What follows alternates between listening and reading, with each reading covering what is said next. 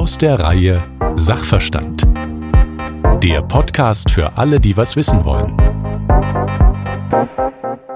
Ich fühlte mich, als säße ich in einem Zwinger festgezurrt an einer ausgesprochen kurzen Kette, die sich schwer um meinen Hals gelegt hatte. Es war ein Zwinger, den ich mir blöderweise selbst errichtet hatte. Sagt Coach, TV-Moderatorin und Autorin Petra Neftel über ihr eigenes Leben. Wünschen ist was für Feen heißt ihr Buch und ich heiße Sie herzlich willkommen zu einer neuen Folge Sachverstand. Mein Name ist Jo Schück und ich freue mich auf Petra Neftel. Hallo. Hi, Jo. Sie, Petra, haben gesagt, es geht um Krisen, es geht um Arbeitskrisen, um Sinnkrise, private Krise, Körperkrise, Selbstwahrnehmungskrise, besondere Krisen von Frauen im Vergleich zu Männern. Und wir werden natürlich auch gleich über Lösungen sprechen, aber zuallererst müssen Sie uns erklären, was meinen Sie denn mit dem Zwinger, den Sie sich selbst errichtet haben? Ja, äh, das war ja schon mal eine äh, sehr, sehr schöne Zusammenfassung von äh, der Lebenssituation, über die ich da schreibe. Ja, der Zwinger, der bestand eben ähm, aus unterschiedlichen Zwingerwänden, so habe ich mir das dann irgendwann vorgestellt. Und das war eben eine Melange, eine blöde Melange aus vielen unterschiedlichen, ich sage jetzt mal, Krisengebieten in mir, in meinem Leben. Eben meine gescheiterte Ehe, ein geschäftliches Desaster mit einer potenziellen Steuerschuld, die da drohte, auf mich zuzukommen. Gesundheitlich ging es mir äh, mies, wirklich mies. Und dann gab es noch so ein paar Nebenkriegsschauplätze, die auch nicht schön waren. Und alles zusammen war dann eben gefühlt dieser Käfig, in dem ich saß. Und mein Eindruck war, mit jedem Tag wird das enger und ich komme einfach nicht raus. Und dieses Buch, diesen Ratgeber, der keiner sein will, warum haben Sie den geschrieben? Aus Eigentherapiegründen? Hm, also völlig falsch ist das nicht. Ich habe ihn geschrieben aus verschiedenen Antreibern. Also erstens mal ähm, bin ich schon ganz viele Jahre Coach und hätte es besser wissen müssen, wusste ich aber, was mein eigenes Leben betraf, eben nicht. Und habe um mich herum aber viele Menschen gesehen, auch unter anderem in, in meinen Praxen tatsächlich und auch in meinem äh, engsten Freundeskreis, denen es ganz ähnlich ging, die einfach irgendwann aufgrund von viel verdrängen und einfach mal nicht hingucken und nicht lösen und nicht handeln, sich in Lebenssituationen gebracht haben, die äh, irgendwann einfach nicht mehr gesund waren. Und das Buch war auf der einen Seite sicherlich für mich um mich zu strukturieren, um, um meine Methode sozusagen tatsächlich auch in die Anwendung bringen zu können. Und aber auch, weil ich einfach sehe, dass da ein Bedarf ist, ja, dass es im Moment so, wie wir gerade alle aufgestellt sind, äh, offensichtlich vielen so geht, dass sie nicht mehr rauskommen aus dem Selbsterbauten.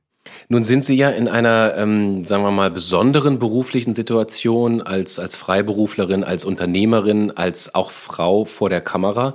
So von TV-Moderator zu TV-Moderatorin. Welche Rolle spielte denn Ihr Dasein vor der Kamera? Also das hatte zwei Aspekte. Der eine Aspekt war ein, ein ganz pragmatischer, nämlich dass mein Dasein vor der Kamera mich dazu verdammt hat, zu pendeln zwischen Hamburg und Frankfurt. Ähm, Weil so, Sie nämlich beim HR gearbeitet haben, richtig, beim Main? Genau. Und ich musste also jede zweite Woche für vier Nächte, also von Montag bis Freitag, mein Zuhause, meine Kinder, ich bin alleinerziehende Mutter, mein Hund, mein Haushalt, meine Coaching-Praxis zurücklassen und nach Frankfurt gehen, was sicherlich nicht nur schlimm war, sondern auch ganz tolle Aspekte hatte, aber das war schwierig. Und dann gab es noch den anderen Aspekt, dass wenn es einem nicht gut geht, und das werden Sie nachvollziehen können, dann ist dieser Job eine Katastrophe, weil man A, erstmal lange in der Maske sitzt und sich die ganze Zeit anguckt und wenn man sich selbst gerade nicht so richtig gut findet, dann ist das schon mal nicht schön.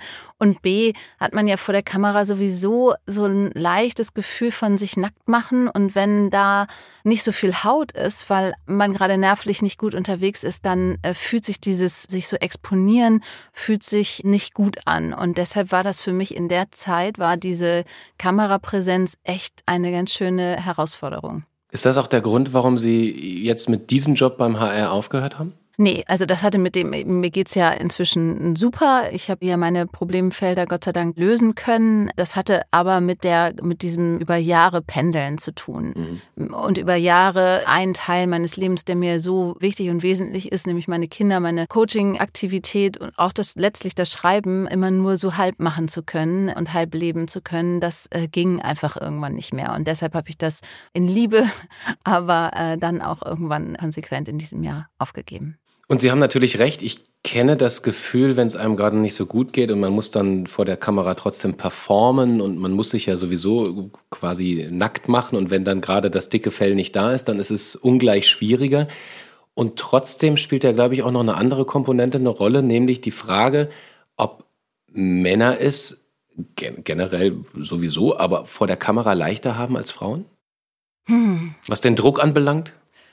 Weiß ich nicht. Das kann, würde ich mich jetzt echt schwer tun, das ad hoc zu beantworten. Haben es Männer wirklich leichter vor der Kamera, druckmäßig? Ich glaube eigentlich nicht. Also ich coache ja auch tatsächlich Moderatoren, Kolleginnen mhm. und Kollegen.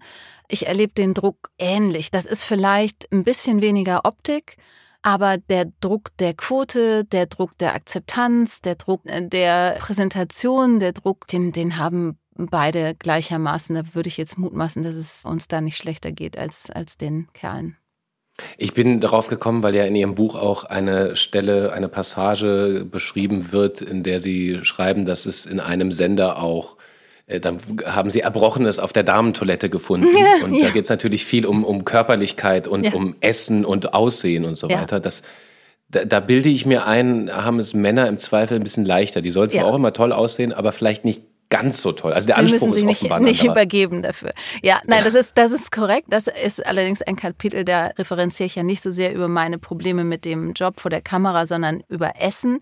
Und da gab es natürlich ähm, bei RTL, wo ich lange war, auch als Moderatorin, gab es eben ein abstruses Körperding. Aber das hat nicht nur Moderatorinnen betroffen, sondern auch Redakteurinnen, auch die Frauen hinter der Kamera. Das war durchgehend. Ich würde fast sagen, durch alle Abteilungen. Und den Druck, den gibt's natürlich, das ist, glaube ich, schon tatsächlich äh, leider Gottes immer noch eher weiblich, so dieser ganze Körperwahnsinn, der uns so begleitet. Das stimmt. Darüber schreiben Sie auch und Sie haben, wenn wir mal versuchen, irgendwie zu des Pudels Kern zu kommen. Sie schreiben, das Annehmen meiner eigenen Misere war erstmal verdammt gruselig. Ein, ein fetter Frog, ein Frosch, den ich schlucken musste, der begleitet wurde von Schmerz, Angst und Scham. Und ich habe mich dann gefragt, können Sie im Nachhinein, jetzt wo es Ihnen wieder gut geht, können Sie beschreiben, was, sagen wir mal, der Kern wirklich war? War es die Scheidung? War es der Job? War, also alles zusammen ist mir klar, aber gab es vielleicht eine Sache, wo Sie gesagt haben im Nachhinein, das war der entscheidende Punkt, an dem ich umgekippt bin? Ja, interessanterweise würde das ja bedeuten, dass ich das irgendwie gewichten kann. Das kann ich nicht. Ich kann sagen, dass mein eigenes Verhalten, also ich kann es leider nicht nach außen abgeben. Ich würde gerne sagen, jemand anders oder das Universum oder irgendwas war schuld.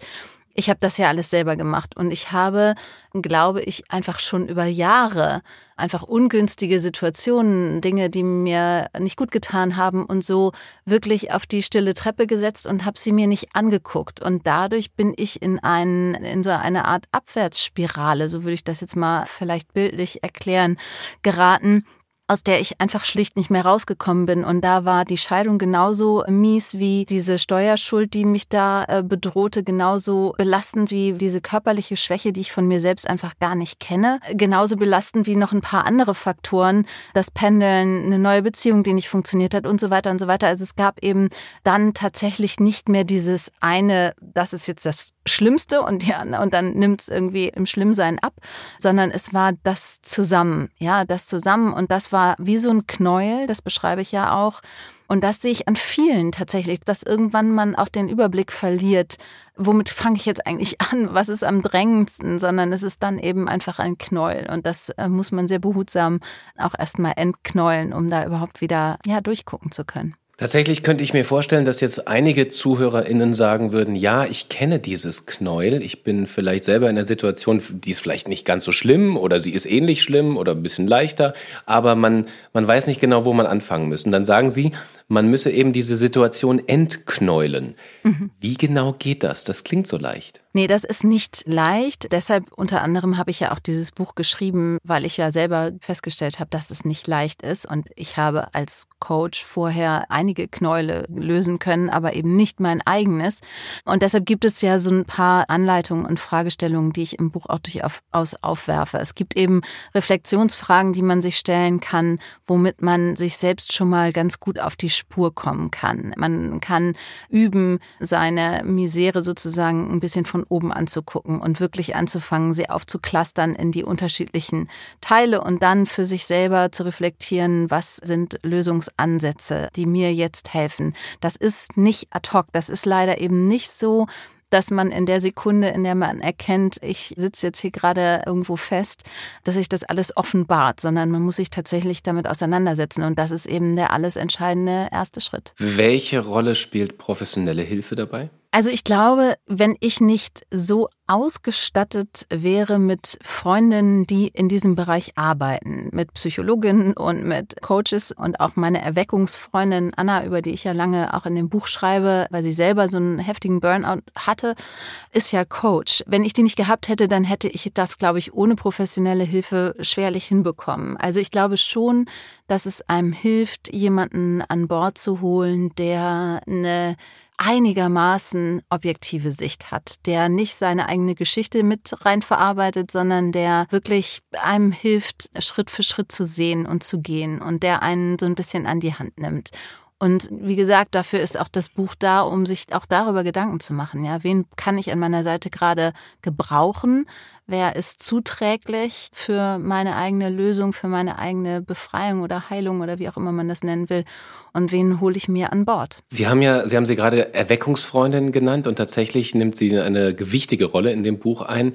Die meisten werden es jetzt vielleicht noch nicht gelesen haben. Vielleicht erzählen Sie mal ganz kurz, warum spielt Anna so eine, so eine große Rolle? Also Anna spielt in vielerlei Hinsicht in meinem Leben eine große Rolle. Wir haben uns eben in einem großen Sender kennengelernt. Anna hinter der Kamera, ich dann irgendwann vor der Kamera. Anna ist aufgestiegen in die Geschäftsleitung dieses Unternehmens und wir waren immer eng, wirklich super, super eng. Und als Anna in ihre Krise geriet, eine Mischung aus Mobbing, dann irgendwann raus aus der Geschäftsführung, pubertierende Tochter, Beziehung kaputt und dann wirklich kapitaler Burnout mit monatelanger Klinik, ohne die sie es auch wirklich, glaube ich, nicht geschafft hätte.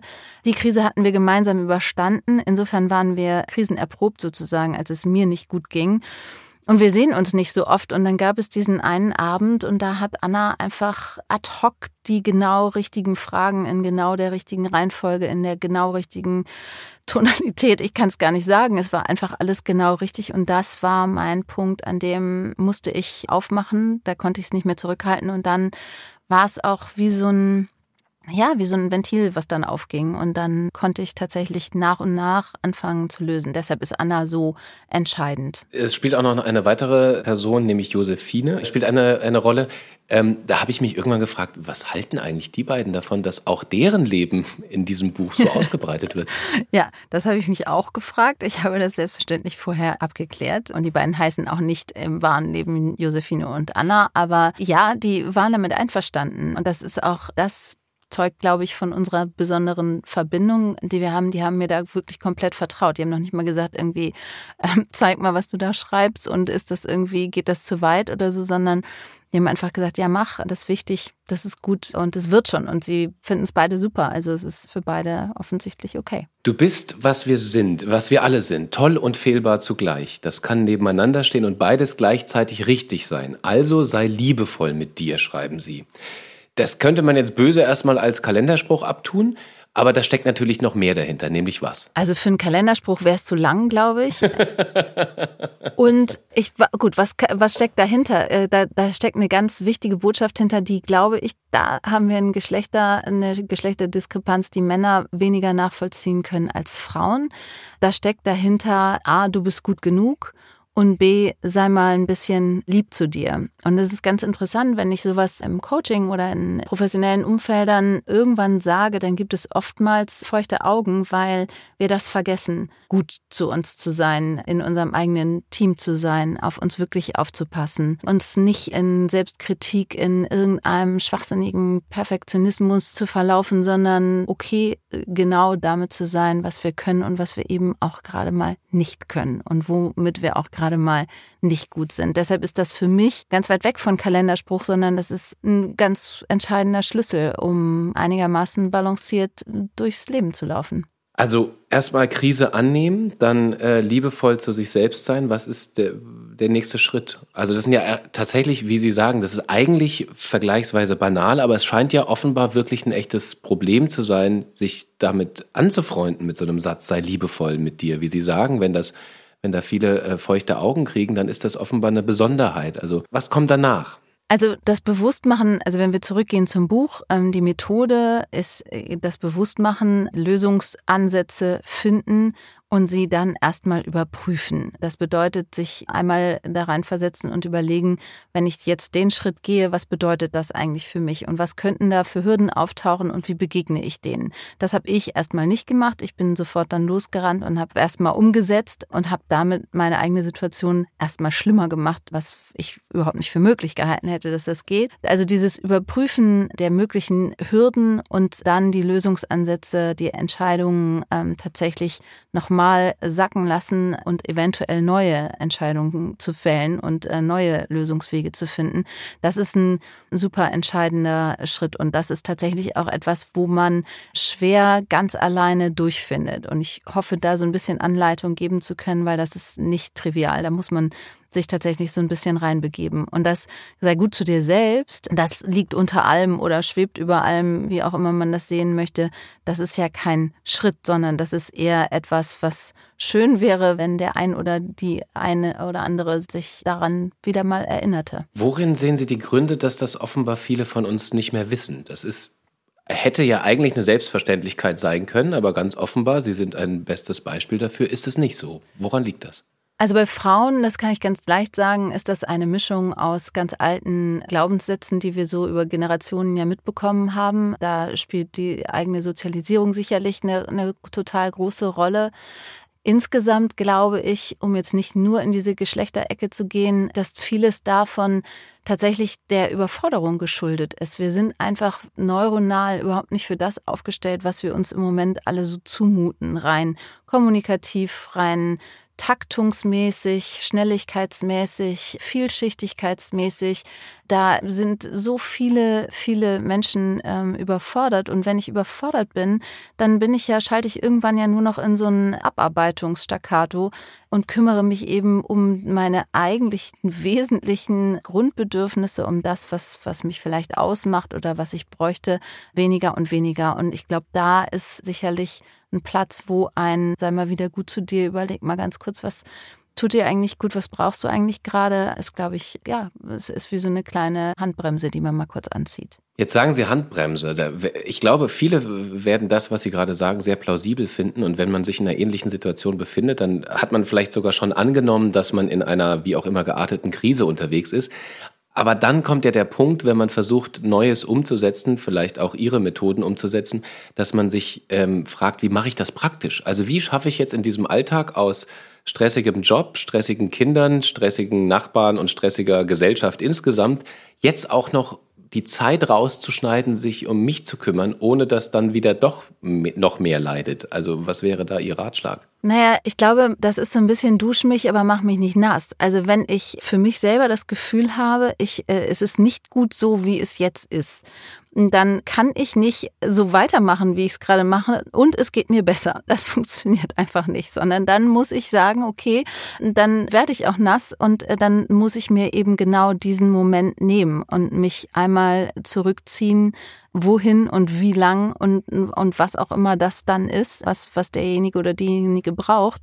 Aber es funktioniert nicht im vollen Lauf. Das kann man, glaube ich, ausschließen. Auf was mussten Sie verzichten, um Methoden anzuwenden? Also irgendein Zeitfenster muss man sich rausschneiden. War das Job oder Kinder oder, oder Freunde? Was war so Ihr, mm. erst, Ihr größtes Opfer, was Sie bringen mussten? Interessante Frage. Ich musste kein Opfer bringen. Äh, ich habe tatsächlich meinen Biorhythmus umgestellt. Ich habe mir lange, lange Jahre erzählt, dass ich einfach eine Nachteule bin und dass ich nicht äh, früh ins Bett gehen kann und dementsprechend auch nicht früh aufstehen kann. Das stimmte nicht. Ich kann inzwischen hervorragend auch früh ins Bett gehen und kann sehr früh aufstehen. Und ich ähm, nutze diese frühen, frühen Stunden, wenn die Welt noch schläft und kein Kind, kein Job, keine Mails, kein nichts, was mich irgendwie abhalten könnte. Da nehme ich mir Zeit und zwar mit völlig unterschiedlichen Dingen. Da schreibe ich, da mache ich aber auch, reflektiere ich, da sitze ich auf meinem Meditationskissen, da nehme ich mir genau diese Momente, die, die ich tatsächlich ansonsten auch im Laufe des Tages nie hinkriege. Nun haben Sie auch geschrieben über Körperlichkeit, über Ernährung, ähm, jetzt sagen, sagen Sie gerade Biorhythmus Und welche Rolle spielte bei Ihnen oder vielleicht auch allgemein das Thema Sport? Ich weiß, der Sport, äh, Stichwort Marathon, hat Ihnen nicht nur geholfen, mhm. also zumindest nicht in jeder Situation. Nee. Wie würden Sie das insgesamt einordnen? Also wir wissen ja, und das weiß man auch, wenn man sich in diesem ganzen psychologischen, neuropsychologischen Bereich mit Burnout, mit Überforderung ähm, und so weiter, mit Stress auseinandersetzt. Wir wissen, dass Sport hormonell dafür sorgt, Bewegung hormonell dafür sorgt, dass negative Stresshormone abgebaut werden. Das ist mal so. Das bedeutet also, dass wenn ich für mich selber merke, es stresst mich etwas oder mein eigenes Leben ist sehr stressig, dann ist das schon mal eine Binse, dass es gut ist, dann sich in Bewegung zu setzen.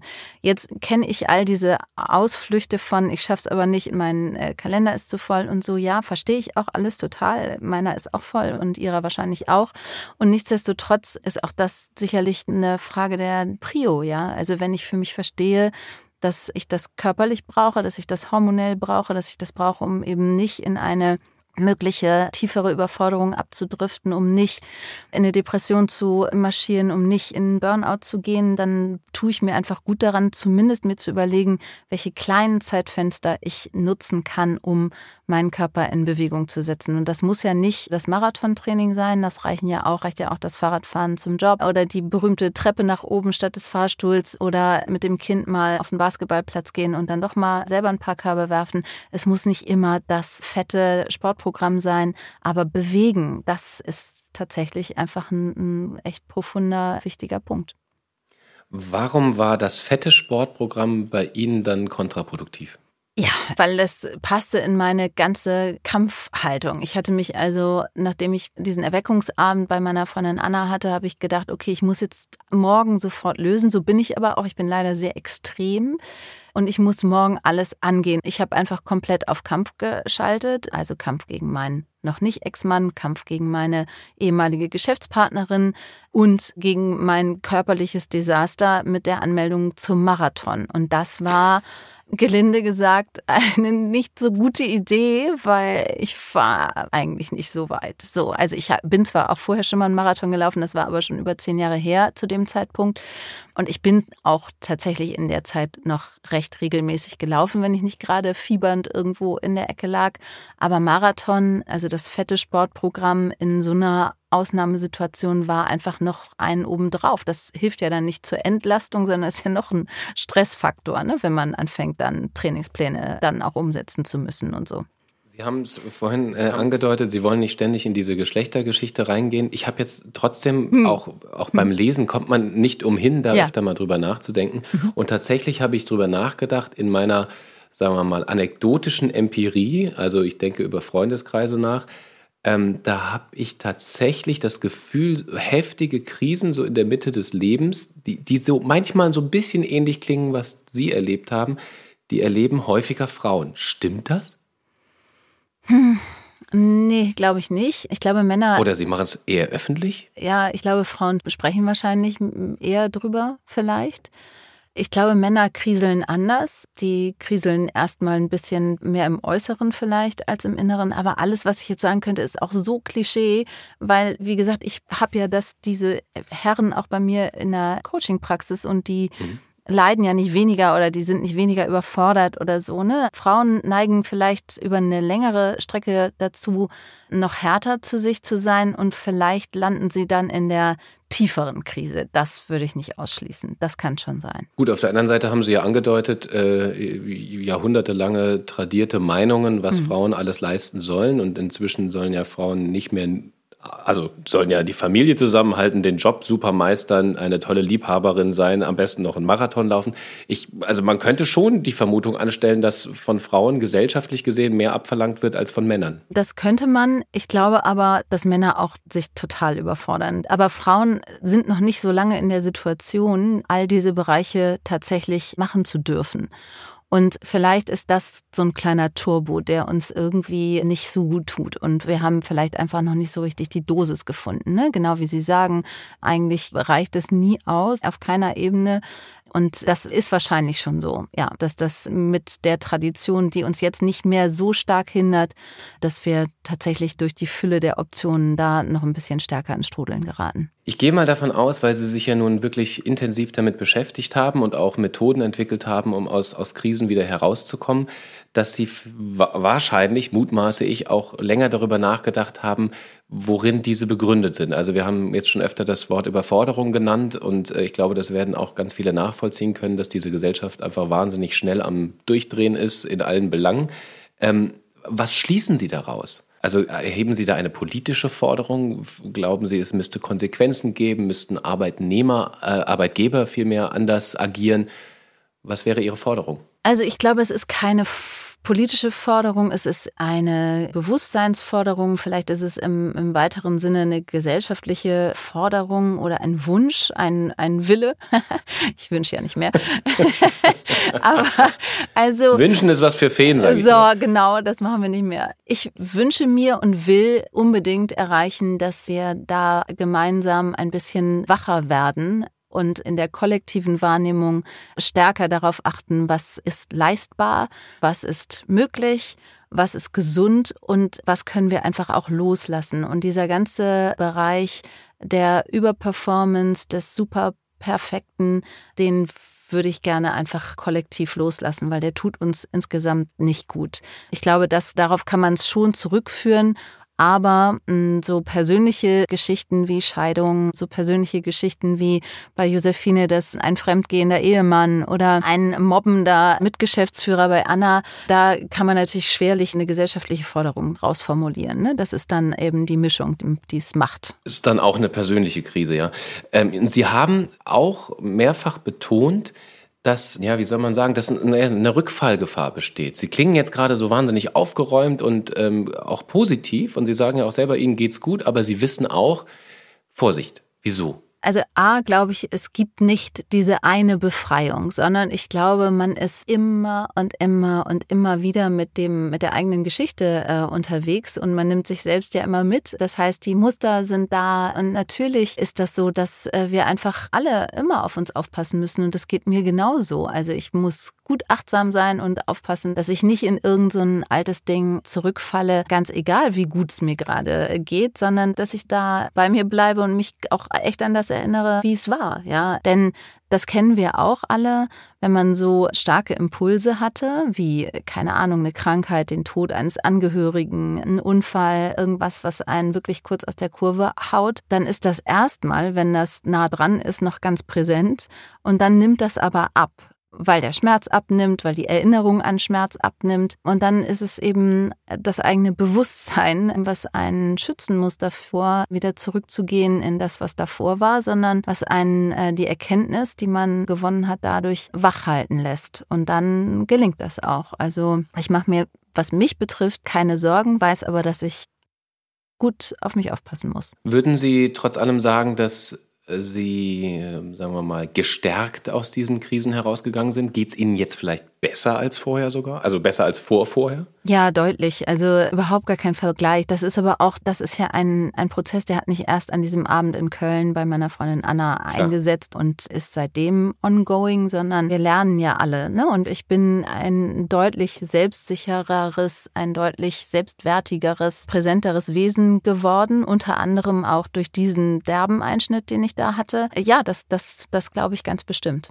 Wir lernen alle und wir lernen alle immer weiter. Wir wollen auch demnächst noch mehr lernen, zum Beispiel über gesellschaftliche Auswirkungen, über den Umgang mit unserer Arbeitswelt. Darüber sprechen wir nämlich auch in der nächsten Folge Sachverstand, natürlich wieder mit Ihnen, Petra. Und dann wird auch noch mit uns reden Carsten Schermoli. Er ist Professor für Arbeits- und Organisationspsychologie.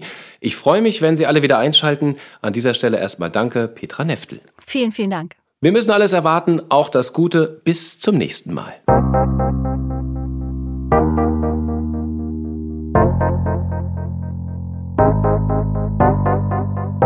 Das war Sachverstand, der Podcast für alle, die was wissen wollen. Mehr zum Thema dieser Folge lesen Sie im Buch Wünschen ist was für Feen. Wie ich mein Leben in den Griff bekam und wie du das auch schaffst. Erschienen bei HarperCollins und überall erhältlich, wo es Bücher gibt.